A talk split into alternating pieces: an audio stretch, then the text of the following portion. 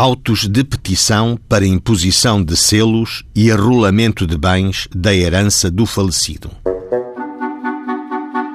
Consta dos autos em causa o testamento cerrado, cujos extratos aqui se reproduzem e dizem: Em nome de Santíssima Trindade, Padre, Filho e Espírito Santo, em que, como católico, creio firmemente nesta lei em que nasci, vivi e desejo morrer.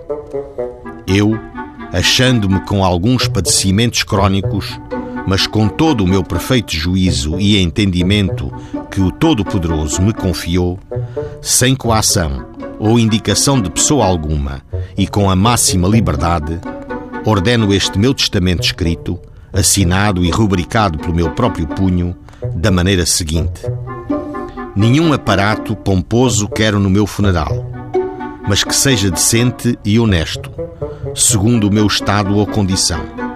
Quero que desde a capela do cemitério até à minha última morada me acompanhe o pároco e o tesoureiro da minha freguesia. Somente sem toques de música nem de sinos. Quero que nas bordas do caixão vão pegando seis meninos dos mais pobres que frequentarem a escola oficial de ensino primário do sexo masculino desta vila.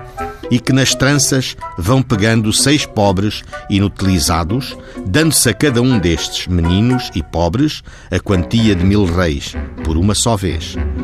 Quero que me acompanhem doze pobres, seis de cada sexo, e que assistam à missa de corpo presente dando-se a cada um destes pobres uma vela e quinhentos reis, por uma só vez.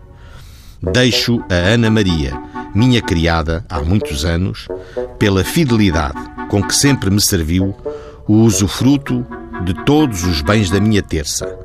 E tanto da propriedade dos bens da mesma terça, como dos outros dois restantes terços da herança, instituo por meu universal herdeiro o menino António da Conceição, que aqui declaro ser meu filho e que por isso perfilho para todos os legais efeitos.